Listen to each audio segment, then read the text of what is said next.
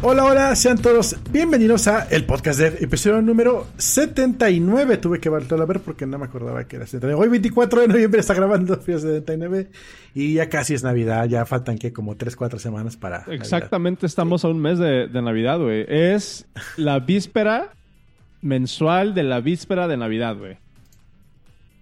Eso estamos celebrando el día de hoy. Oye. Bienvenidos al episodio... la víspera de la mensual. La víspera mensual. Bienvenidos al episodio 79, amigos. Comenzamos. Comenzamos.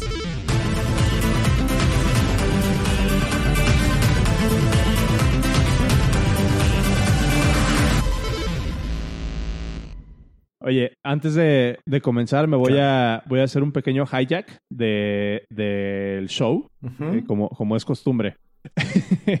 Eh, vamos a hacer un, anuncio, un anuncio bastante rápido. La verdad es de que, como ustedes saben, bueno, si son fans del podcast de por, por algún tiempo ya, sabrán que el año pasado nos tomamos la mayor parte de diciembre off para recargar pilas y para poder estar con nuestras familias y, demás. Eh, vamos a hacer lo mismo este año. Nos vamos a, tomar la mayor parte de diciembre off. Eh, pero, pues no, ustedes se preguntarán, ¿y qué chingados va a pasar con, con los Patreons, no? Ah, ok, no los vamos a dejar, no los vamos a dejar solo. El episodio público va a dejar de salir. El último episodio que vamos a tener en diciembre es el 8 de diciembre. Si mal no recuerdo cómo habíamos quedado, el 8 de diciembre es el último episodio que sale en este año en el feed público, lo que ustedes están escuchando. Pero estamos preparando contenido exclusivo para los Patreons. Episodios del podcast que van a salir exclusivamente a través de patreon.com diagonal el podcast.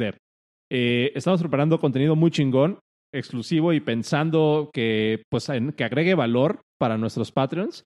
No va a ser un episodio normal, no van a ser episodios como los que están acostumbrados a escuchar, sino que van a ser episodios un poquito más trabajados. Y no solamente va a haber un episodio a la semana mientras no estemos en vivo, va a haber dos episodios a la semana durante el mes que no estemos en, el podcast eh, regular aquí todos los martes.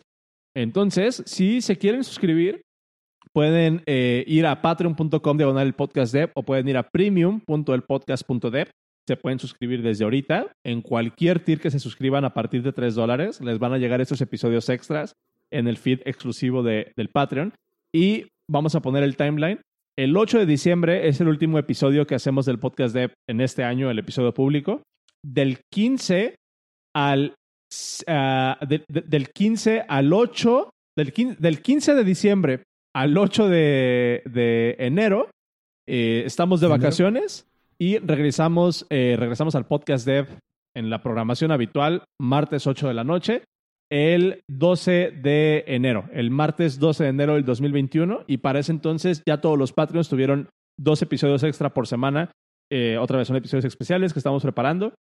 Y pues si los quieren escuchar, se pueden suscribir a partir de ahora. Les vamos a seguir generando contenidos y ahí lo pueden escuchar. Es todo lo que tengo que decir. Pueden, pueden registrarse. Premium.elpodcast.de.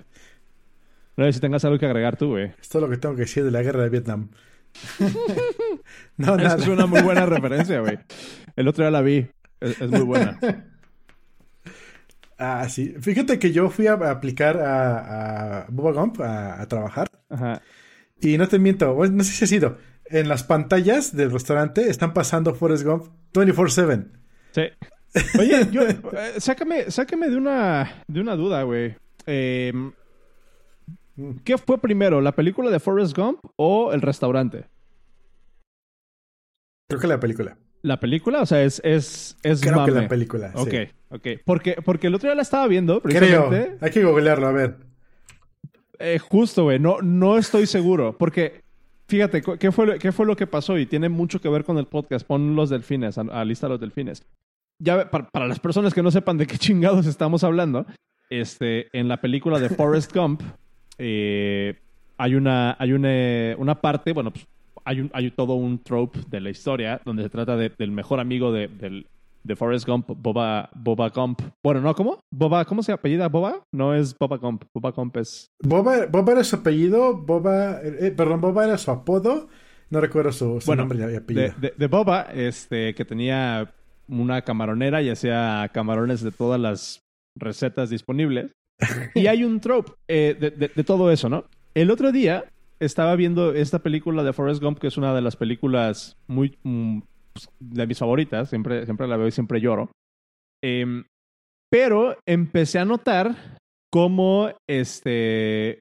Cómo, cómo dentro de la película, obviamente, mucho del mame es cómo Forrest Gump está como en partes de la historia del mundo sin darse cuenta, ¿no? Uno de, los tropes es de que, ay, el teniente Dan eh, bueno, si no la han visto, pues ya no mamen, ahí les va el spoiler, ¿no? no, no chinguen. 94. Ajá. Eh, el teniente Dan agarró, nuestras inversiones y las, las puso en una compañía de fruta y nos dijo que ya nos teníamos que preocupar del dinero, ¿no? Y era Apple Inc. bien, cabrón, justo. Lo que me hizo pensar, así como es la parte que el güey sin querer inventa el smiley face, el güey sin querer Sí. Sale en la portada de Forbes como un millonario, sin querer hacer un montón de cosas. De repente dije, capaz que la, que la cosa esta, o sea, la marca de Boba Gum Shrimp, el restaurante que sí existe, sea también como un mame y no que haya salido necesariamente de la, de la película. Pero ya vi que pusiste ahí, güey. Eh, Eastern American Seafood Restaurant Chain inspired by the 1994 film Forrest Gump. Ok. Entonces sí salió de la película. De hecho, hay otro. En Cancún también está el Coco Bongo. Ok. Eh, es un, un antro, así tiene música este, latina. Eh, pero el Coco Bongo también fue un spin-off de La Máscara. En La Máscara de Jimmy Carroll original van al Coco Bongo. Sí. oh, ¿a poco de ahí lo sacaron, güey? Ok. Sí, tal cual, directo. De hecho, cuando vas, hay un güey disfrazado de, de, de máscara así, así, bailando el mambo y la chingada. bueno, antes de COVID. No sabía, no sabía que, que, eso era el mame. Dices antes de COVID, pero un side effect de un byproduct, como lo dije en algún episodio. Ahora, güey, volví a ver, volví a abrir Instagram como te estaba platicando antes de iniciar. Y no mames, güey. O sea, la gente en Instagram, la gente que sigo, parece que no hay pandemia, güey. ¿Qué, ¿Qué pedo con la gente? no me sigas, güey. o sea, y el otro día te sacaron un susto, cabrón. Pero. Ah, güey, una compañera de la secundaria se casó el sábado y la boda así como con 200 personas, güey. Una amiga en Guadalajara, eh, de peda en un antro. O sea, güey, no hay pandemia en Instagram, ¿eh? está cabrón. Está, muy cabrón, güey. Yo, vi un meme que decía, aprovecha casarte, ahorita con límite de 10 personas con dos pollos alcanza. Justo, eh, eh, he visto varias personas que se han, que han aprovechado para casarse y este, y pues digo, si, si es el pretexto, eh, pues adelante, güey. Bien, entonces, em, oye, ya nos gastamos el, el, tiempo de, de shitpostear. Yo creo que deberíamos empezar con los enlaces porque si de por sí no, eh, casi nunca terminamos. Este, ahorita, ahorita menos. Tú traías algo de, de, un, de, un jailbreak. ¿Qué pedo? Sí, me, me, surgió, bueno, ayer estaba haciendo mi tarea buscando qué onda con, con los interlols y me salió en primer top, el primer top, en el top 1 de, cosas, un nuevo jailbreak para iPhone. Eh, se llama Odyssey. Odyssey, ajá. Y... Ajá. Lo que está interesante es que está hecho con Swift. Y así de, hola, bro. Y, vi que es open source aparte. Y es open source. Y funciona con. Eh, te digo, es, que me está lloviendo. Según eso es todos los chips. Cualquier chingadera que corra 13.0 a 13.7 devices. A 8 y a 9. Ok. O sea, todo, básicamente todo el espectro de iOS 13. Sí. Qué chido, güey. Eh, está, está interesante porque antes un jailbreak era como que una magia oscura, ¿no? Justo. Y hoy en día, ah, sí, y con la misma cosa con la que, con la que trabajas Apple. O sea, es que. Eh, ahora, lo, bueno, sí. No, dale, dale, dale, dale. Lo, que, lo que me llamó, llamó atención de qué onda, ok, jailbreak. Y me puse a pensar, ¿Cuándo fue la última vez que hice jailbreak? Ratísimo que no, que no hago jailbreak. Y luego mi segunda pregunta fue, ¿para qué quiero hacer jailbreak? ya no, no, le encuentro chiste. No tengo jueguitos como para ponerle moneditas gratis, cosas así. Que era para que lo usaba. Fíjate, yo, estoy... que diga no. yo esta, esta última semana precisamente he estado pensando mucho en jailbreak porque... Eh, bueno, aprovecho para meter el gol y lo mandé en el newsletter, pero si no lo han visto, el, viernes pasado tuve la, oportunidad de, ir a, de hablar en una conferencia y en una actividad, actividad de, la Universidad de Colima. Y les platicaba un poco de mi historia a los chavos y lo que he aprendido, ¿no? En, este, en estos años de trabajo remoto y demás. Está buena, se los dejo en, los show notes, el, enlace para que lo vayan a ver aquí en YouTube. De hecho, está en el canal del podcast, ese, ese video. Eh, y en esta, en esta charla, precisamente les platicaba que yo empecé a hacer iOS y me, empecé a interesar por desarrollar aplicaciones de iOS porque yo empecé en, el, en la comunidad del jailbreaking, güey. Yo empecé a interesarme aprendiendo a hacer jailbreaks y fue ahí cuando empecé a entender cómo funcionaba el sistema y fue cuando dije, no mames, esto es una computadora, güey. Le puedo meter mano. y aprendí a hacer tweaks y aprendí a tener mi propio repo y aprendí a cómo hacer el jailbreak y cómo funcionaba aprendí muchas de esas cosas. Y sí, güey, en el pasado, eh, tú, tú dijiste algo bien interesante ahorita. En el pasado, el jailbreak era como una caja oscura que no entendías por qué funcionaba o cómo funcionaba, ¿no? Eh, sí había una documentación de, ah, estamos usando tal exploit, estamos usando tal zero day, estamos usando tal, tal, tal o cual cosa. La razón por la que antes era, eran tan oscuros estos jailbreaks es porque eran básicamente software based. Eh, lo que hacían era pues hacer un, cracking del bootloader para poder inyectar código y, que el sistema pudiera eh, correr aplicaciones no firmadas. Básicamente se saltaban todo el proceso de, signature verification de las aplicaciones y eso se tiene que hacer a nivel de, bootloader con diferentes, em, con diferentes procesos, ¿no? con diferentes exploits y demás. Pero ahora como muchos de estos jailbreaks, ahorita la única manera y la razón por la que ya no son tan, tan eh, prevalentes o por lo que ya no son tan comunes los jailbreaks es porque cada vez Apple va parchando más y más estos bugs, va, va parchando más y más estos exploits a nivel software, a nivel userland. Y los jailbreaks que están ahora, como es el caso de este que estamos viendo de Odyssey, están muchas veces ya funcionando nada más a nivel hardware, a nivel chip están abusando de instrucciones a nivel procesador, no necesariamente a nivel, a nivel user. Entonces es por eso, como, como es este caso, si encontraron un exploit en el, en el chip A8 y no lo parchearon en A9 ni en el A10, entonces eso significa que todos los teléfonos que tengan A8, A9 y A10, que creo que en este caso nada más es A10, si, si estoy en lo correcto, a ver, A10. Ajá, este exploit, ah, no, a ver, este, es que. No. Todos menos el A10. No, eh, for all A10 and up devices. No, no, no, sí, o sea, creo, creo que nada más funciona en el A10. ¿sí? y, y, nada más va, debería nada ah, más funcionar en, el, en el A10, eh, A10 y hacia arriba, porque son, eh, son, son dispositivos que soportan nada más iOS 13. Entonces es de A10 hacia arriba.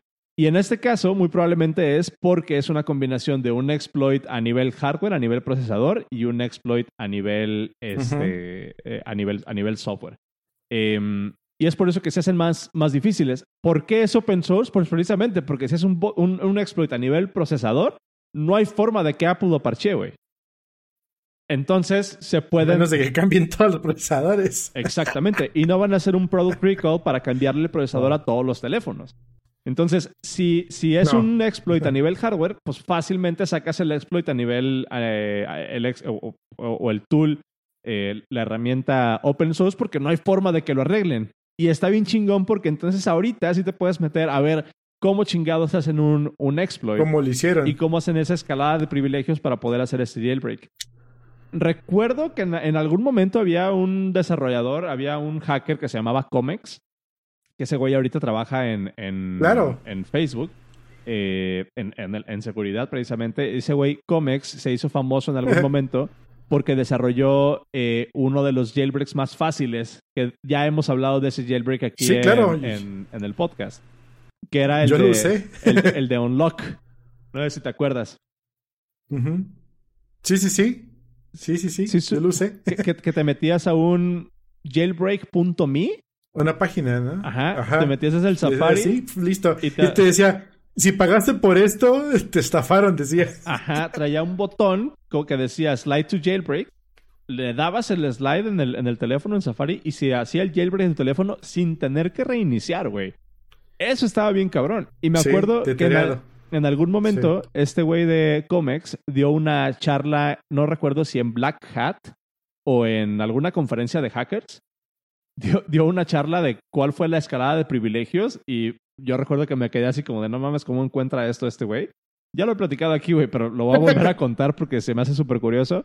En aquel momento la escalada de privilegios iniciaba con cómo el renderizador, el renderizador de vectores de, de, del sistema que renderizaba PDFs en aquel momento en iOS eh, tenía un buffer, un buffer overload o un, un buffer, eh, ¿cómo es?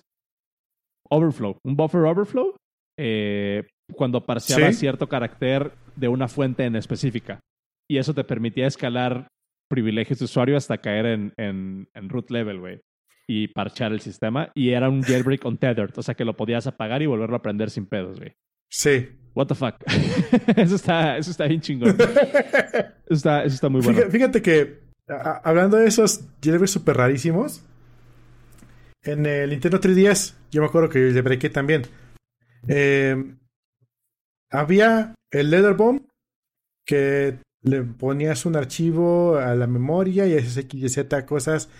Eh, también jailbreaké mi Wii, el original, y ese era con era el, el Epona Break, Epona Break, que cargabas un save file específico para Win, para el, Zelda de ese momento y le ponía un nombre raro a tu caballo y hacía lo mismo, te, te, te le mandaba privilegios así bien raros, eh, porque no estaba parchado eso.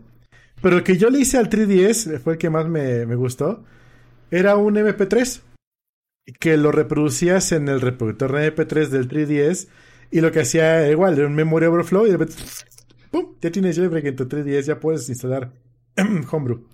Está, bien chingón, güey. Recuerdo cuando estaba metido en todo este pedo, yo, la pregunta que yo siempre me hacía era, ¿cómo encuentran estas cosas, güey? O sea, ¿cómo, cómo encuentran este tipo de, de, cosas? Hay un güey que, que me gusta mucho, es un hacker, eh, que se llama Charlie Miller. Lo voy a dejar en los show notes. Eh, por ahí alguien recuérdeme de ponerlo en los show notes. O no sé si me puedes poner una nota de una vez ahí en, en, los show notes para, para agregarlo. Este Charlie Miller, seguramente lo, lo pueden recordar o lo, van a ubicar porque em, en algún momento se hizo famoso, se hizo viral en internet, porque fue este hacker que hackeó las Jeep, una camioneta Jeep, y la pagó remotamente el güey desde su casa apagó la Jeep con el, con el periodista de Wired. Eh, iba, iba, iba, el periodista de Wired en la camioneta manejando y el güey eh, desde su casa se la apagó en el freeway. Y este güey la hackeó, ¿no? Y se hizo muy famoso, salió en revistas y todo. Eh, porque fue de los primeros hacks para carros modernos. Em, Charlie Miller se llama. Ese güey antes trabajaba... ah, perdón, dime, dime, dime. No, no, no, no, te, Bueno, ese, ese güey, Charlie Miller, eh, en algún momento su principal enfoque de hacking, o sí, a lo que le ponía más atención era seguridad de iOS y macOS, y de hecho escribió un libro que se llama The, Hack, The, macOS Hacker Internal Handbook o algo así. También lo voy a dejar en los show notes. Este, Y ese güey, en, me, gusta mucho verlo. Tiene, tiene charlas en Black Hat y en, y en todas estas conferencias de hacking. En una dice cómo, cómo hackear y cómo encuentra esas vulnerabilidades. Y el principio básico es hacer, hacer buen fuzzing. Que básicamente hacer buen fuzzing es agarras tu software y hay un programa que es un fuzzer, eh, fuzzer con U F U Z Z E R y este programa lo único que hace es aventarle datos al programa hasta, hasta que lo rompe. Hasta que lo rompe. Y lo interesante de ahí es de que tú puedes ver y puedes inferir la arquitectura y hacer un reverse engineering a partir de cómo se rompe el programa para empezar a crear como que tú tu arquitectura interna y empezar a mapear.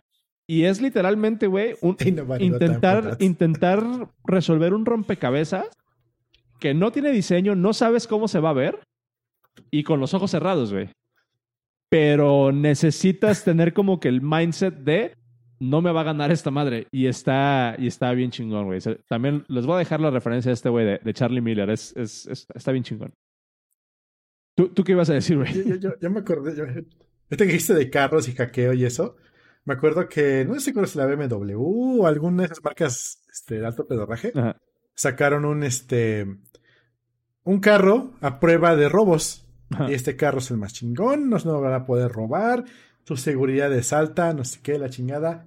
Es más, traigan gente de todo el mundo para ver quién lo puede abrir y quien lo puede abrir le damos un premio, ¿no? Ajá. Obviamente se llevaron a un compa mexicano, a unos, a unos gabachos, gente de todo el mundo, ¿no? Ya, ya, ya me imagino para Y pues dónde sí, vas, güey. ahí está el carro. ahí está el carro. Ahí está el manual. Ábranlo. Y a ver si pueden abrirlo. Sin llaves, obviamente, ¿no? Si lo pueden abrir, pues ahí sí llevan el, el, el, el loot price. Y ahí se ve, ¿no? Y, y- y están todos ahí viendo el manual, que la chingada. Y, y el de- los chinos, los gabachos, los europeos, todos así, no, no, es que no se puede porque quita no sé qué y filtraron esto, no se puede abrir, no se puede hackear por, por wireless, que no sé qué la chingada, ¿no? No, no tiene muchos rápidos, es, es reciente. Agarra el mexicano, ve dos, tres este, páginas del manual. Ah, ya sé. Camina para el frente del carro y le da un madrazo enfrente. Revienta las, las, las, las, las safe, safe bags. ¿Qué se llama? Las- los safe bags. Ajá. Y se abren las puertas. Ok. Protocolo de seguridad. Ahí está abierto. Ahí se ven. Eh, ahí, ahí viene la importancia de definir el acceptance criteria de los issues. Ah, sí. Cuando los yo, yo me imaginé que iba a llegar este güey, iba a sacar un gancho, güey, o un cuchillo así de su mochila y lo iba a abrir. en la- Clásico. como en No, la Buenos es- es- Aires, eso me tocó vivirlo, pero eh, me tocó en primera persona vivir eso. ¿Así? Cuando estaba en el gabacho, llega un compa y dice, ve, ve lo- ve lo que es el güey. No sé cómo se consiguió un Maserati. Y es lo que traía para andar a chambear. Nice. Chido. Eh, donde chambeamos, no había personas, puro parking spot. Entonces tenía que buscar dónde estacionarse. Encontró un lugar a la vuelta. Pero el güey estaba bien sope para manejar y no se ve estacionarse. Entonces llega y para estacionarse abre la puerta para verse para atrás para ver si no le va a pegar. Ah, ya sabes, todo, todo- toda la faramaya, ¿no? Ajá. Se baja del carro, o sea, el carro prendido, se baja del carro para ver si estacionó bien y se le cierra la puerta. Con las llaves adentro, con el carro prendido. Nice. sí, el empleado del mes, señores y señores. No mames. Y, y, y llega así todo preocupado. No, es que a mí me pasó esto y se quedó prendido con las llaves adentro, que no sé qué. Y ya intenté todo, le hice aquí, no puedo abrirlo, la chingada. Y dice el, el, el boss boy, que obviamente mexicano, ¿no? Eh, le dice, ah, yo te ayudo. Sí, sí, yo puedo dejar, voy a, voy a mi carro por mis herramientas. Literal sacó un pinche gancho. Su carro, abrió la cajuela y sacó un gancho de ropa. Un gancho de tianguis, güey, Tardó 12 más en llegar al carro. Tardó más en llegar. Es más, yo, le- yo dije, güey, tienes mesas. No, no me tardo. Tardó más en decir no me tardo y estaba llegando de regreso. Ya estuvo. Sí, pero, ¿Cómo le hiciste? Oh, dice, ¿de dónde eres? Pues del DF, dice. Pues del DF. sí, güey. ah, no, no, no, no, no. Es, Sí. es, es- es la maña, güey. O sea, ju- justo, justo esa es como la lección. O sea, es, es muchas veces la, la maña, no tanto el, el proceso, ¿no? Y, y es la experiencia. Quién sabe cuántos carros había abierto ese güey ya, ya, ya antes, ¿no? Eh, pero bueno, estoy seguro que hay una lección ahí, una lección ahí eh, oculta, güey. Em, también traías otro, eh, tra- traías otro enlace de, de, eh, de Let's Encrypt, güey. Platícanos un poquillo de qué onda con, con Let's Encrypt. Me encontré este post de Zero SSL y créanme que no lo busqué por, por egocentrismo. Así se llama. Ok. Eh, ¿Estás metiendo tu gol? De, así Pues, por, por bajito del agua. Sí, exacto. Em, pues tal cual, eh, hay otro proveedor de, de SSL que no es Let's Encrypt. Y el post que les compartí, el, el- el link, eh, no dice que sea bueno o mejor, o el otro, uno que otro. Simplemente dice, dudes, hay otro más de los muy pocos que hay gratis. Eh, y por si quieren llegarle, eh, ahí está, está muy chido. Igual te da 90 días de SSL eh, y tienes que renovarlo cada cierto tiempo, igualito que como el Let's Encrypt. Em, y está utilizando el proveedor Acme, que ahí sí te la debo, que es este el proveedor Acme, pero bueno, es lo que hace. Y pues al parecer está teniendo muy buenas referencias. Eso los dejo al costo, por si alguien quiere meterle HTTPS a su sitio. Eh, y por alguna razón no funciona con Let's Encrypt, hay otra opción. danos danos un, un, rundown o un resumen, güey, de, de, para la banda que no tenga el contexto de qué es Let's Encrypt y por qué es tan importante Let's Encrypt y por qué esto es una noticia, güey. O, por, qué es relevante que hablemos de eso. Es interesante. Sí, o sea, bueno, si ustedes ven en su barrita de, dirección, vete para acá. Si están en YouTube, dice HTTPS, los puntos en YouTube. Si están en el live.podcast, es https.live.podcast.dev. Y hace varios años todo era HTTP. Muy poco sea HTTPS. Eh, de hecho, creo que únicamente HTTP queda como mi dominio porque nunca le puse SSL y eso que tengo en las pinches herramientas para hacerlo. Em, ¿Cuál es la gran diferencia de tener un sitio, tú como desarrollador web, cuál es la diferencia de tener un sitio con SSL y sin SSL? Básicamente todas las llamadas que hace tu web browser, o sea, tu computadora, hacia el sitio, van encriptadas de punto a punto. Eh, si alguien se pone a snifferear tu, código, lo que le estás mandando a, la página en tus posts, en tus gets, no va a haber nada más que garbage, pura basura encriptada en no sé cuántos bits, dependiendo de qué es lo que compres, ¿no? Em, y eso es importante, ¿qué es lo que compres? Porque si tú quieres ponerle un SSL que es asterisco punto a tu dominio, y quiere decir que abarque todos los subdominios de tu dominio, cuesta, es carito. Y lo compras por año. Y no son baratijas, estamos hablando de un par de cientos de dólares para pronto, eh, al año. Em, entonces, obviamente, si tienes una aplicación como lo es Facebook, tal vez tu aplicación de tu trabajo y hay que ponerle encriptación, pues compras un, SSL. O si trabajas dentro de la nube de Google, pues ya te lo regalan, ¿no? Em, se habría que pagar por eso. Pero ¿qué pasa si tú eres un desarrollador amateur o tienes tu página web o no quieres pagar o live.podcast.dev no, no nos da para pagar 200 dólares este, en, en, encriptación, pues hay que buscar alternativas. O y una de las suscríbanse, más famosas es... Suscríbanse al Patreon. Sea, patreon.com eh, patreon.com de el podcast de ahí. Live. Ajá, justo. Pero. Eh, y sí. Entonces, sí. Entonces, hay opciones, ¿no? Opciones gratis. Let's Encrypt es una de las, las más famosas para mí. Yo hace poco, de hecho, cuando lo conocí, fue que un amigo me dijo, güey, perdí el SSL de mi sitio y no sé cómo recuperarlo. Y decía, pues cómpralo, ¿no? No, es que yo utilizo esta cosa de Let's Encrypt. Yo, qué chingo es eso. Me puse a investigar y encontré cuál era el rollo, me metí a su sitio y le seté el demonio. Y ya con eso ya jaló para siempre. Y dijo, ah, qué chingón, se lo te debo una, no que me pagó nada. Y pues bueno. Em, luego, cuando necesitábamos jalar el SSL para el podcast, porque resulta que todos los dominios .dev a fuercitas deben tener SSL, si no, no jalan. Y eso nos enteramos después de comprar el dominio. Que, está bien. Entonces, o sea, es como, como sí. cool. Ah.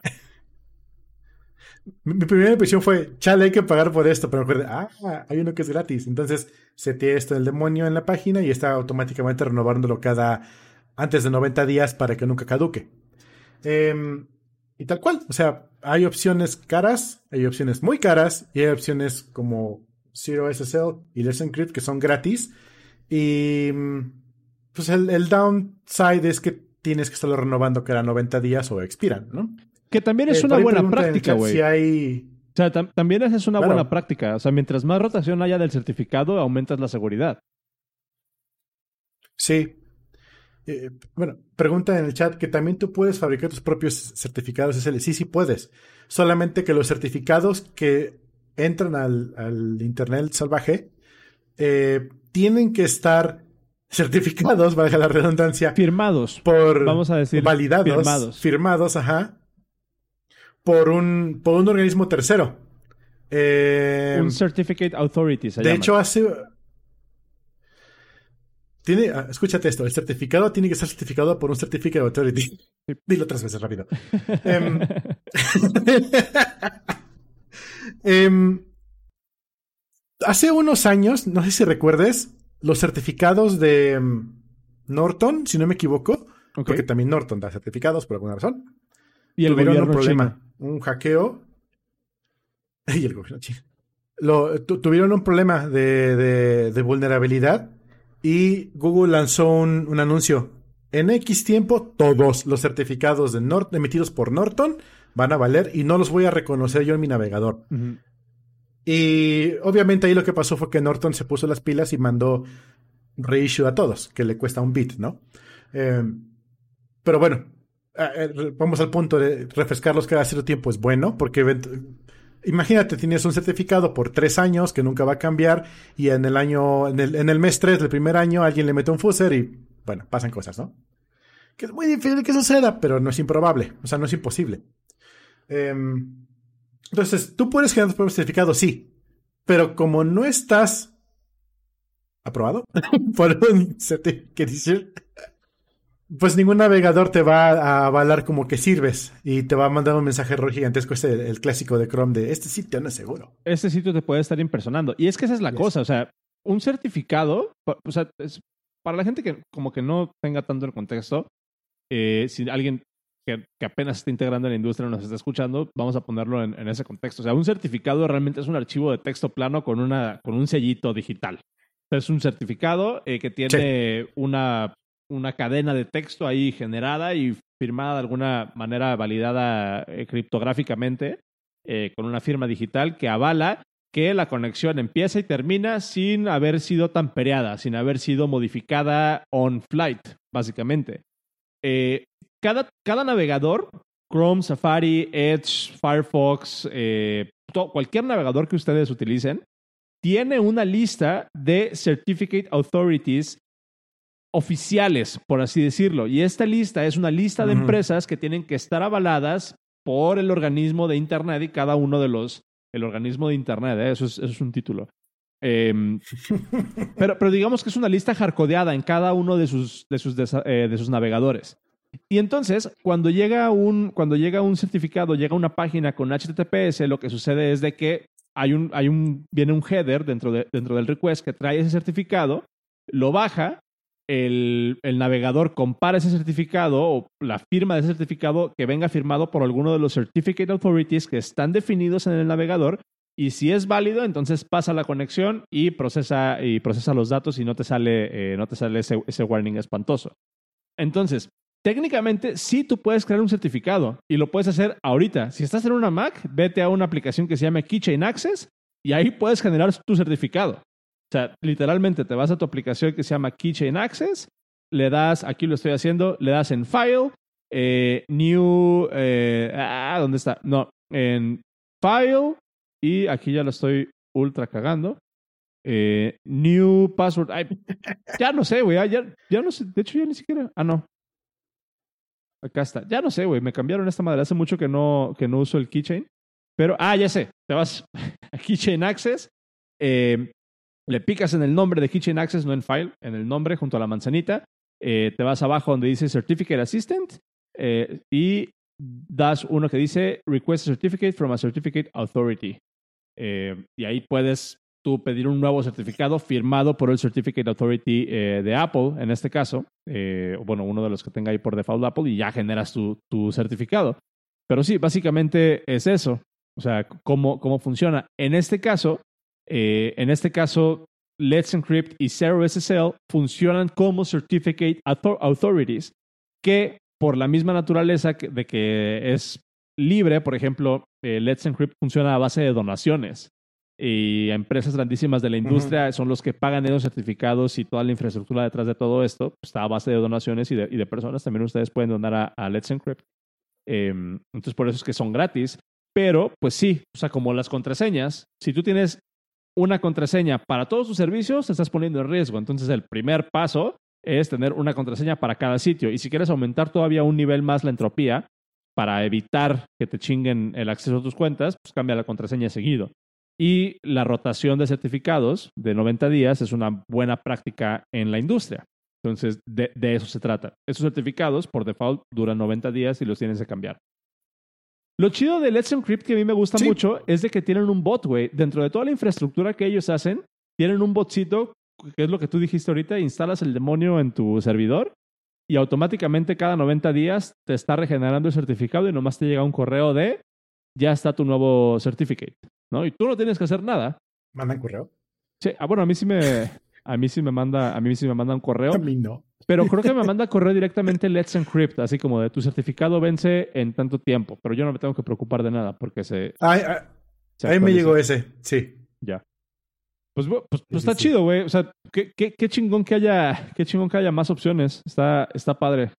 Eh, la democratización de la tecnología, güey. Está, está cool. Ah, sí. ¿de, ¿de, qué otra cosa quieres hablar, güey? Porque traemos, traemos varias. Tú, tú elige la que sigue. Uno de los tuyos, porque ya hablamos de los míos. Yo, yo traía uno bueno, güey, que me lo encontré hoy en la mañana. Una de las, una de las personas con las que trabajaba en, en PSPDF, Daniel Martín, no sé si nos está escuchando esto, es un güey español que no mames como admiro. Una pistola ese güey y usa Emacs. Entonces, eh, está, está muy cabrón. Es, es contribuidor de, es contribuidor de, de Swift, del, del lenguaje como tal. Está, está chido. Eh, algo, güey. Tuiteó un enlace y se me hizo bastante interesante. Es un enlace, eh, y de hecho lo tuiteé en la cuenta del podcast. Es, es un enlace muy, eh, muy particular, creo, porque habla de un tema muy específico. En este tema, el, el, en este enlace, el autor básicamente está como refutando una prueba de concepto de, eh, de, de, una aplicación para hacer un algoritmo de pathfinding. Intentaron resolver ese algoritmo de pathfinding con Machine Learning. ¿No? Entonces el güey agarra y dice, este tipo de problemas, para este tipo de problemas, el Machine Learning es un overkill completamente porque hay maneras mucho más eficientes de hacerlo, ¿no? Entonces este güey, por ejemplo, este, este güey dice, en este caso, eh, usar el Machine Learning no es tan eficiente como si utilizáramos un, eh, ¿cómo? By, by replaced a, first degree polynomial without any loss in capability. O sea, un polinomial de primer grado. De alguna manera, lo que eso signifique, ¿no? La idea es de que... y, y, el güey básicamente hace el estudio, ¿no? Y, y, agarra el ejemplo, lo analiza y dice, esto lo podemos reemplazar por esta implementación que no usa Machine Learning y es muchísimo más eficiente y llegamos al mismo resultado. ¿Cuál es la diferencia, güey? Machine Learning y, creo que es lo que me gustaría rescatar de ese artículo. Vamos, puede, en este caso estamos hablando de Machine Learning, pero realmente lo podemos utilizar con muchas tecnologías y con muchas formas de hacer las cosas. Machine Learning para este caso particular, y para que lean el enlace, váyanse a los show notes. En este caso en particular eh, de Machine Learning, están resolviendo un problema por intentar probar un algoritmo de Machine Learning en algo no es necesariamente el, el, problema adecuado para resolver con Machine Learning, pero esa justa es, es la razón.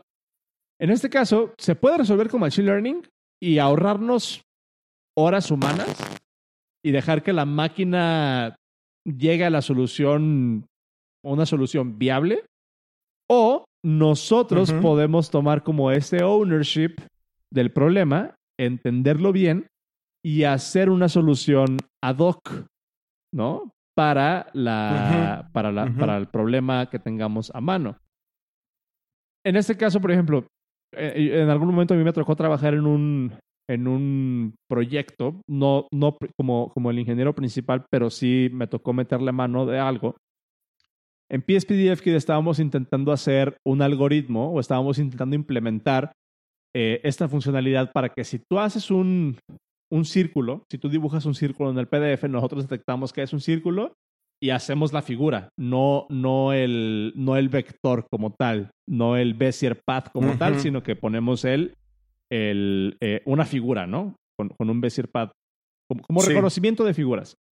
Cuando estábamos investigando sí. cómo, cómo, cómo implementar eso, una de las principales eh, ideas era, pues vamos a implementar Machine Learning, vamos a buscar una manera de introducir un modelo de Machine Learning que detecte a través de, de esto eh, cuál es, el, cuál es, la, cuál es la, la figura que estás intentando dibujar y a través de toda esta red neuronal te diga cuál es la figura que tienes que pintar y nosotros generamos esa figura, ¿no? Si es un triángulo, generamos el triángulo. Si es una flecha, ponemos la flecha. El círculo, el círculo. Nos dimos cuenta en algún momento de toda esta investigación que realmente un problema con un campo de ejecución tan angosto tan definido como quiero tomar una serie de puntos, analizarlos y determinar la forma más cercana que hacen y, y, y, y después pintar esa forma, no necesariamente el Bezier Path, no era una, no justificaba la complejidad de introducir un modelo de Machine Learning. Entonces, básicamente lo que hicimos fue hacer nuestra versión de Machine Learning a pata. Tomamos a cada uno de los ingenieros del equipo, le pedimos que dibujaran 50 triángulos, 40 rectángulos, o sea, 50 círculos, 50 flechas, bla, bla, bla. Sacamos la normalización de, de, eso, de, de, los puntos y de las figuras y de cómo se veía eso. Y básicamente fue un algoritmo de búsqueda a ver en cuál categoría caías y pum, güey. Listo. Algo, algo que, que, funciona, o sea, como el poster child del, del Machine Learning, que es reconocer figuras, fue mucho más eficiente aplicarlo a mano, tomar ownership de lo que queríamos hacer, analizar el problema, darnos cuenta de cuál es el dominio en el cual estábamos intentando funcionar y simplemente lo resolvimos. Son como dos formas de llegar al mismo resultado. Si utilizamos Machine Learning, estamos sacrificando de alguna manera complejidad por facilidad. Y si estamos, eh, estamos sacrificando complejidad, estamos haciendo un sistema mucho más complejo por a lo mejor ahorrarnos un tiempo. Y si nos vamos por la otra ruta de entender el problema y hacerlo a mano, puede ser que, entre comillas, perdamos un poco de más tiempo, pero la solución a la que llegamos va a ser mucho más óptima. Entonces, es el set de trade-offs que tenemos que, interpretar y que tenemos que balancear. ¿Cuál es mi punto aquí? En este caso, eh, pues obviamente está, creo que, creo que está súper claro que tenemos nosotros que primero analizar y entender bien cuál es el problema, ¿no? Tenemos que entender bien qué es lo que queremos hacer y a partir de ahí tomar esa decisión de qué es más importante para nosotros, ser eficientes o eh, hacerlo más fácil utilizando Machine Learning o alguna de estas otras tecnologías. El problema eh, es de que volvemos al punto o lo que yo quiero poner sobre la mesa para entender qué, qué es lo que tú estás o qué, qué es lo que piensas si partimos de la premisa, que siento que tú y yo estamos como muy de acuerdo en eso, de que el código y los sistemas deben de ser lo suficientemente sencillos para que cualquiera de nosotros los pueda interpretar, cualquier desarrollador pueda agarrar ese conocimiento y seguirlo manipulando y seguirlo creciendo. De repente, si metemos esta caja negra que es un algoritmo de Machine Learning o inserte su tecnología aquí, por salvarnos 10, por salvarnos un ciclo de desarrollo, y sacar, salir a producción, ahora tenemos una caja negra que nadie sabe cómo funciona y nadie sabe cómo manipular porque ya es la máquina tomando esas decisiones por nosotros. Eh, no sé, o sea, ¿tú, ¿tú qué piensas al respecto como de estos dos caminos para llegar al mismo, al mismo lugar, güey? Allí creo que lo que están, lo que se está viendo es la, la herramienta, no, no la incorrecta, sino no la más eficiente para cada problema. Em, yo tengo otro, otro ejemplo de cómo se implementó successfully Machine Learning en, en otro trabajo. Y era que teníamos que reconocer qué letras estaban apareciendo en una pantalla. y te la agarramos el stream de la tele y sacábamos un, un, este, un screenshot cada X tiempo y lo mandábamos al Azure. Y lo, estamos investigando qué es lo que hace Azure. Y es que escanea primero sectores grandes y en algún lugar busca algo que pareciera tal vez como algo más o menos rectanguloso, pues puede ser que sea un texto y entonces se enfoca allí y lo corta en muchos pedacitos e intenta buscar letras y sobre eso lo, lo te regresa algo. Implementar eso a mano no nos hubiera tomado un ciclo de desarrollo, nos hubiera tomado tal vez todo el año no, no, era, no era trivial.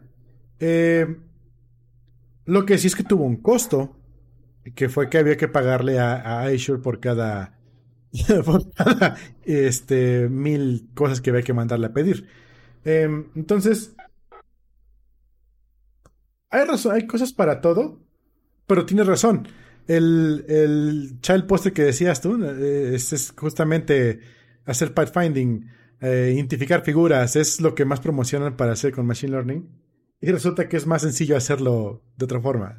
Pero, por ejemplo, en este caso, el dominio eh, del que yo estaba intentando eh, resolver, era resolver figuras, obviamente un dataset mucho más reducido con un constraint, con una definición mucho más específica, que si yo te digo, analízame esta imagen y busca texto y básicamente hazle un OCR, pero tú, tú llega al mejor algoritmo para, para reconocer eso. O sea, que quede claro porque luego siento que se pueden malinterpretar estas discusiones. No estoy en contra del machine learning, obviamente está súper vergas. Mi punto es, ¿cómo llegamos o, o, o, qué podríamos aprender, por ejemplo, de esta toma de decisiones exactamente de cuándo usar una herramienta, cuándo usar una metodología o lo que tú quieras, que ahorita me va a salvar tiempo, pero que eventualmente se vuelve una caja negra que puede llegar a ser perjudicial para el mantenimiento de mi sistema. Claro, ahorita salimos a producción, ahorita está bien chingón, pero ah, nosotros somos desarrolladores, no, no, somos computadoras. Alguien le va a tener que dar mantenimiento a eso. ¿Cómo preservamos ese conocimiento? ¿Cómo, no, no, necesariamente el conocimiento de cómo manipular el modelo de, de, inteligencia artificial, sino cómo le damos mantenimiento, cómo está definido, cómo, cómo hacemos que eso siga funcionando a nuestro favor. O sea, por un lado, intentamos que las máquinas trabajen para nosotros, que está chingón. Las máquinas deberían estar trabajando para nosotros. Pero mi punto es, pues, güey, le estás delegando realmente a la máquina como que esa responsabilidad de, de optimizar tu sistema. Y siento que puede haber dos líneas de pensamiento ahí. Yo sí soy más de la idea sí, totalmente. de hacerte owner de, del problema, del dominio, e intentar tú llegar a la solución más óptima. Y claro, si en ese momento la solución más óptima es implementar un modelo de, Machine Learning, pues adelante. Pero, por ejemplo, voy a hacer un símil muy particular, güey, que es por lo mismo, eh, es, es el mismo concepto o la misma base por la que, por ejemplo, yo estoy tan en contra de utilizar GraphQL en APIs sencillas, en, en, en sistemas muy chicos. O utilizar, por ejemplo, eh, hay, una especificación de JSONAPI.org que básicamente JSONAPI.org te define un esquema de cómo debería de funcionar un API de JSON genérico. que es básicamente la versión de, GraphQL, pero, pero siguiendo JSON y, y, REST. Mi problema es, o sea, no, no, no necesariamente mi problema, pero mi comentario es, si tú utilizas GraphQL, significa que no te interesa darle realmente mantenimiento a tu aplicación, porque lo que te interesa es que esté algo disponible y que el sistema se haga bolas, ¿no? Si eres, si es una que el frontend se haga bolas. Que el frontend se haga bolas. si es una aplicación lo suficientemente pequeña, léase, si no eres Facebook, yo no siento, si no eres Facebook, Google, Netflix, yo no siento, realmente no siento, y a lo mejor puedo estar mal, mándenme sus comentarios, arroba suanros, que usar una tecnología como GraphQL que básicamente abstrae todo eso sea un buen paso, porque entonces estás tú, eh, ¿cuál es la palabra en español? Relinquish, renunciando. Estás renunciando a ese ownership de diseñar un buen API desde un inicio, güey. Y de tener tú, de, de tú dictar cómo quieres que se comporte tu API. Que no necesariamente significa que no vas a seguir los principios de REST no necesariamente significa que no vas a seguir los estándares de la industria. Pero si, si estás resolviendo un problema para tu dominio de tu aplicación, que es una red social para sacar a pasear perros con personas que tienen perros de la misma raza que tú, ¿por qué chingados vas a implementar una tecnología o una metodología diseñada para funcionar en cualquier aplicación? Güey, mejor haz un, toma ownership de eso y haz un buen diseño de API para tu dominio resuelve el problema para lo que estás intentando resolver en específico. No intentes resolver algo tan específico con una solución genérica. Ese es mi comentario. Y ya, fin del rant. Eh, eh. fin del rant.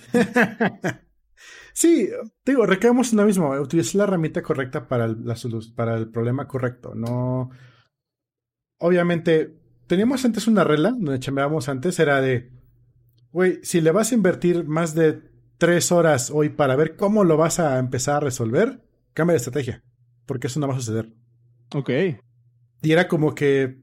Y empezabas el día así, güey, tengo este problema, lo quiero resolver con esta estrategia. Pa, pa, pa. Tres horas después, no estoy llegando a ningún lado. Pide ayuda. Creo que lo que está mal. Bueno, aparte de pedir ayuda, ¿no? O sea, y eso ya es un trabajo en equipo, ¿no? Creo que lo que está mal no es que no tenga suficiente conocimiento para hacerlo así, sino que la estrategia que estoy tomando es la incorrecta. Hay que buscar otra estrategia. El invertías media hora en buscar otra estrategia y resulta que la segunda que buscaste funciona mucho mejor, resuelve mucho más rápido. Entonces, obviamente hay que ponderar, me gusta esa palabra, ponderar, eh, qué es lo que, lo que funciona más a, largo plazo. O porque también se vale resolver ahorita para salir del paso y luego mandarlo a un, trabajo siempre y cuando nunca pierdas eso de, mente. Ponderar es una palabra bien interesante porque lo usábamos en la, en la empresa para validar entre cuatro o cinco factores cuál era el elemento que íbamos a utilizar. Y a fin de cuentas se convirtió en un, en un vallesiano, esa chingadera. Y eso es como que la premisa muy súper básica de cómo funciona un Machine Learning. sí, de acuerdo. Que, ahorita, por ejemplo, tocaste un, un punto bien particular, güey. ¿Cómo sabes que estás preguntando realmente lo que quieres saber, no?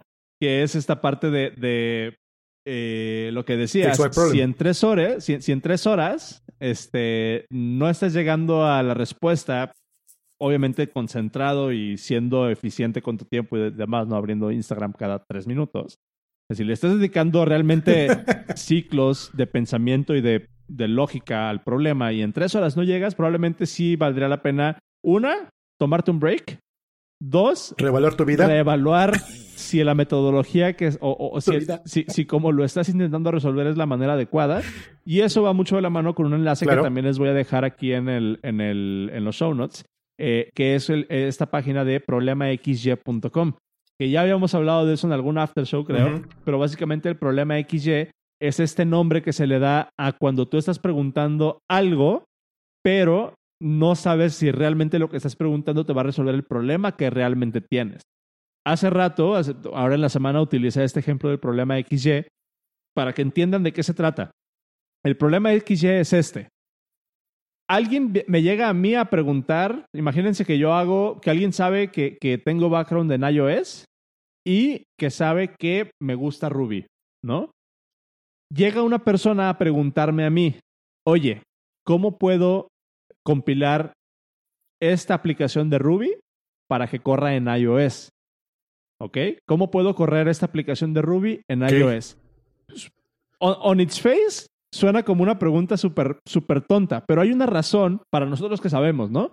Cómo funcionan las aplicaciones. Pero hay una razón de que realmente que alguien intente compilar Ruby en iOS sea válida, güey.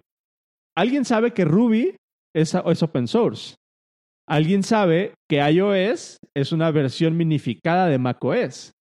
Y esta misma persona sabe que macOS está basada en Unix y sabe que Ruby corre, en Unix.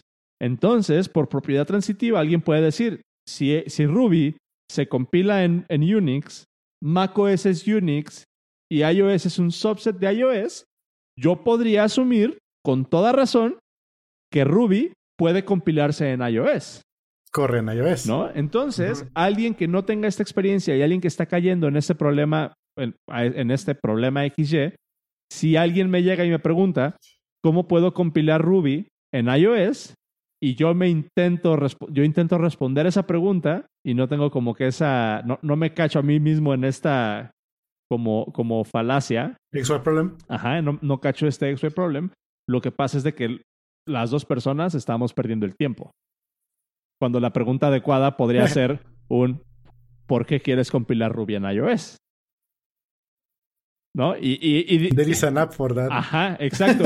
y, a partir de ahí, tú, como, como también les he dicho, güey, das dos pasos hacia atrás e intentas dar el contexto general de por qué te están preguntando eso, ¿sí? Y entonces ahí pues ya haces una discusión mucho más productiva y realmente le dices a la, a la persona, pues no deberías de estarte preguntando cómo correr Ruby en iOS, sino más bien cómo montar esta página para que la puedas ver desde Safari. O sea, lo que tú quieres es correr eh, en, en, tu navegador, ¿no? Y ya te vas, te, fuiste por otra ruta. ¿Cómo, el... Le solucionaste a la persona su duda, su duda práctica, más no la duda, más no la pregunta que estaba haciendo, güey. Que son cosas diferentes. Como el clásico de que decían, quiero una aplicación. Dice, güey, vende sillas. ¿Para qué quieres una aplicación? Es que todo sigue en aplicación. Y bueno, ¿qué va a hacer tu aplicación? Ah, quiero vender sillas. Dices, ¿quieres una venta en línea o no quieres una aplicación? Por eso quiero una aplicación. Ok, ya entendí. no, yo quiero que se metan al App Store para bajar mi aplicación para vender cosas de aquí de mi tlaparería, güey. cool. o sea, tenemos, creo, creo, que una de las, una de las habilidades más importantes que, que nosotros podemos desarrollar como en, en, algunos de nuestros círculos como los expertos o como, pues sí, estas personas a las que de repente puede llegar alguien a preguntarnos cosas técnicas, es cachar esto, güey. No, no, no, intentar responder la primera pregunta, sino preguntarnos de dónde viene esta persona que puede hacer o que puede propiciar que esté haciendo esta pregunta. Porque otra vez, güey, si alguien nos llega con una pregunta que no tiene sentido y no nos cachamos a nosotros mismos que estamos respondiendo algo que no tiene sentido, que no tiene fundamentos, lo único que estamos haciendo es, una, fomentar que la otra persona se vaya a preguntar lo primero que se le ocurre, sin preguntarse si realmente tiene sentido lo que está preguntando, que es lo que tú decías ahorita. Y dos, pues estamos perdiendo el tiempo nosotros, güey, porque es un, es un dead end, realmente. Y esto puede pasar, para, para volver a atar todo esto, este, si a las tres horas de estar intentando resolver un problema no te sale, probablemente la pregunta que estás haciendo ni siquiera es la adecuada, güey. Hay que reformular la estrategia. Sí, exacto. Entonces, ahí está, güey. Problema xya.com. O, vender hamburguesas. O vender hamburguesas. o, o, ya renuncien, güey, porque pues ya, chingada. No, no es cierto, amigos. Oye, de que decías de open source, me topé con un tweet bien interesante en la semana. Okay. Y es de que Nintendo Switch utiliza mi software de open source. Ok. Y es un, es un chavo, de aquí está, déjalo pongo en los shows aquí arribita. eh, a un dude, o duda, dudet, eh, se enteró de que su software lo está utilizando Nintendo Switch. ¿Y cómo se enteró? Porque otro random eh, tuvo las ganas de buscar qué es lo que reporta Nintendo Switch como que está utilizando. Y se encontró que el módulo Safe Buffer, que tiene licencia de MIT, lo están utilizando internamente Switch para algo en su software.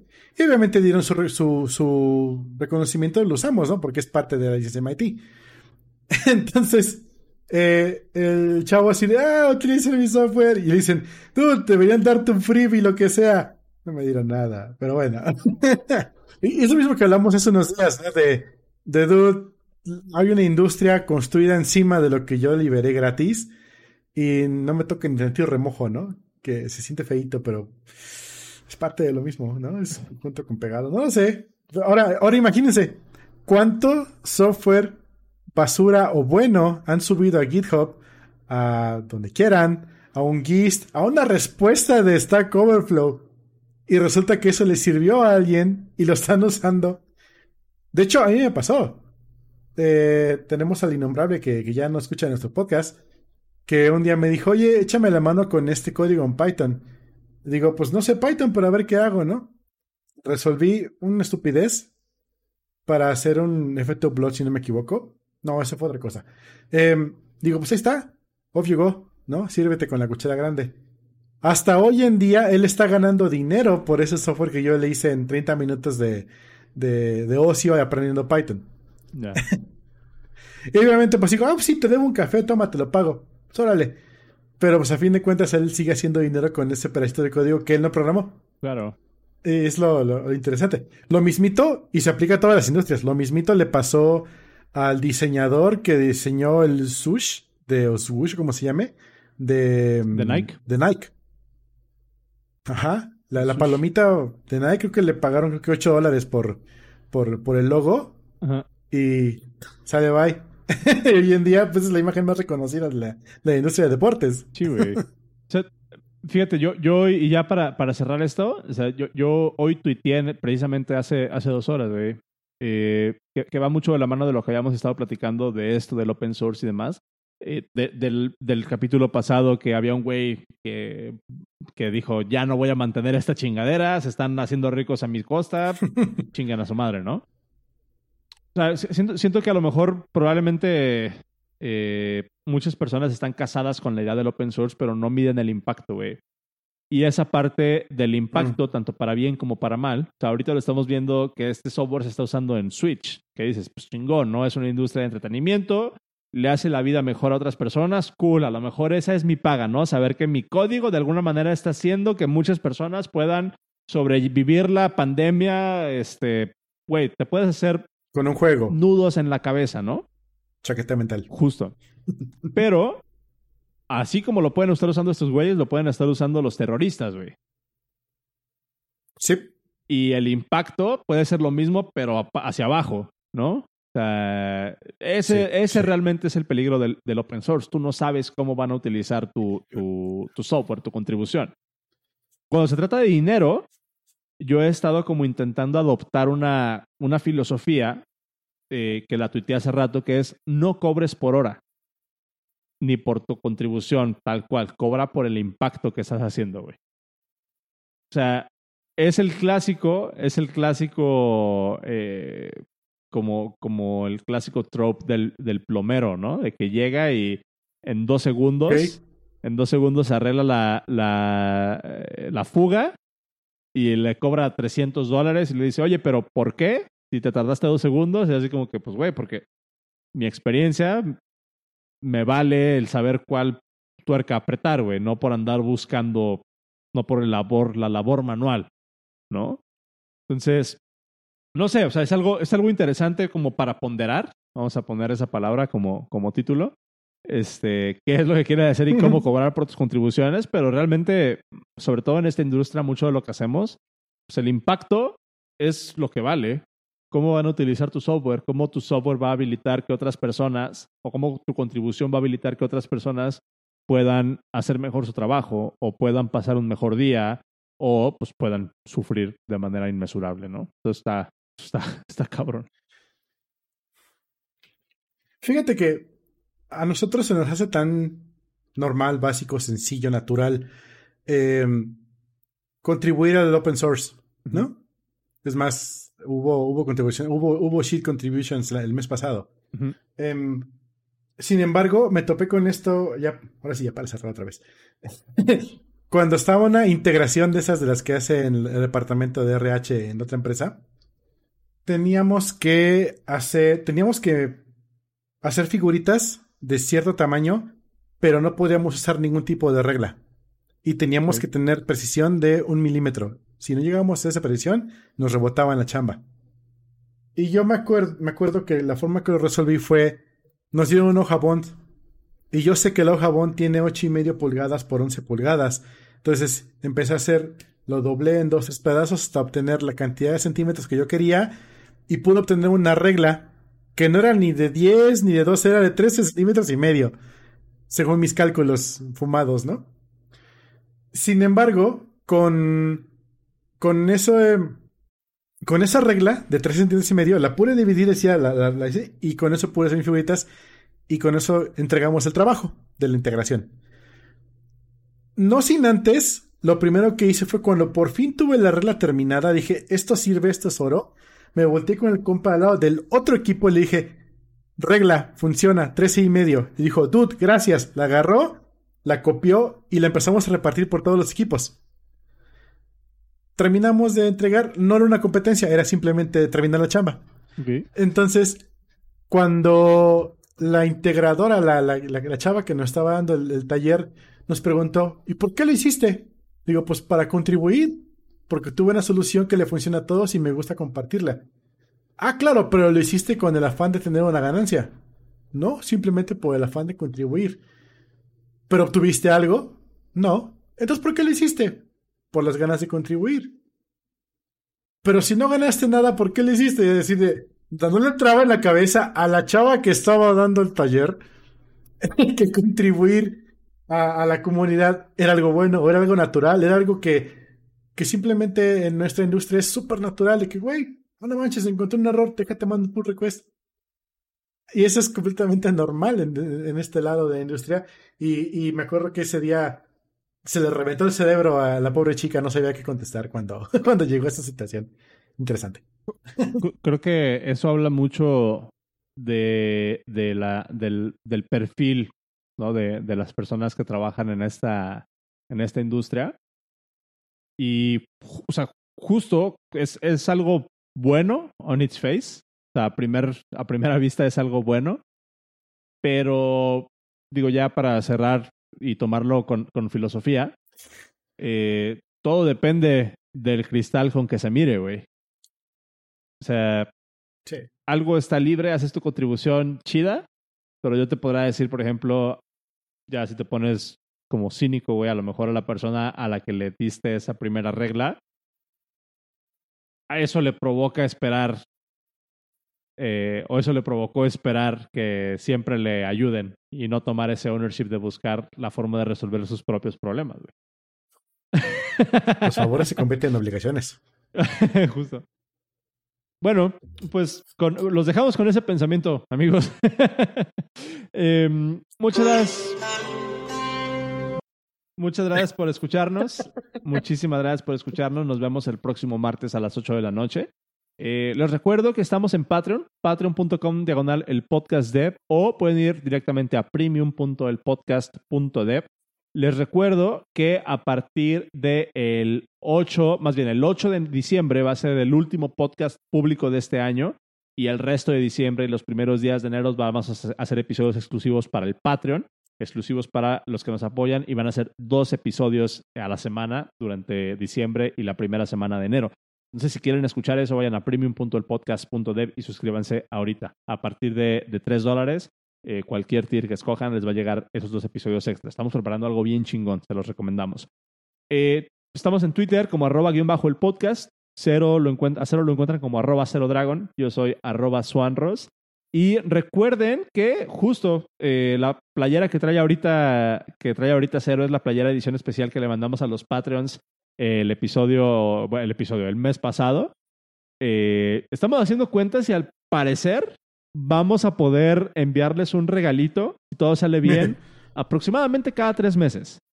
Cada tres meses, probablemente sea cuando les podamos empezar a mandar con esa cadencia, no prometemos nada. Pero, pues, si quieren asegurarlo, pues, suscríbanse al Patreon. Eh, justo. Este, suscríbanse al Patreon de 10 y nos acercan un poquito más a la meta de poderles regalar algo cada tres meses, cada tres, cuatro meses. Entonces, otra vez, premium.com, premium.elpodcast.dev. Eh, recuerden que tenemos un newsletter. Todos los enlaces de los que no alcanzamos a hablar durante el episodio terminan en el newsletter que pueden entrar a elnewsletter.dev, que es completamente gratis. La semana pasada el newsletter fue de mil palabras, güey. Escribimos mil palabras de los comentarios y de los links que nos faltó comentar aquí en el podcast. Eh, creemos que es un contenido con un muy buen balance, entonces pueden ir a, eh, el newsletter.dev. Es completamente gratis, no les mandamos spam. Y pues ahí les va, ahí les va el, el pitch. Si quieren que sigamos haciendo el podcast sin anuncios, sin advertisements, nos pueden apoyar en el Patreon premium.elpodcast.dev. Nos pueden seguir en Twitter. Recomiéndenle, si les gustó el podcast, recomiéndeselo a, a sus conocidos, a la gente con la que trabajan. Y con eso, pues, nos ayudan a tener un poquito más de visibilidad. Y si no les gustó, también recomiéndenlo y háganlo sufrir. Ajá, justo. Muchas gracias, amigos. Nos vemos el próximo martes. Que disfruten su semana. Hasta luego. Bye bye.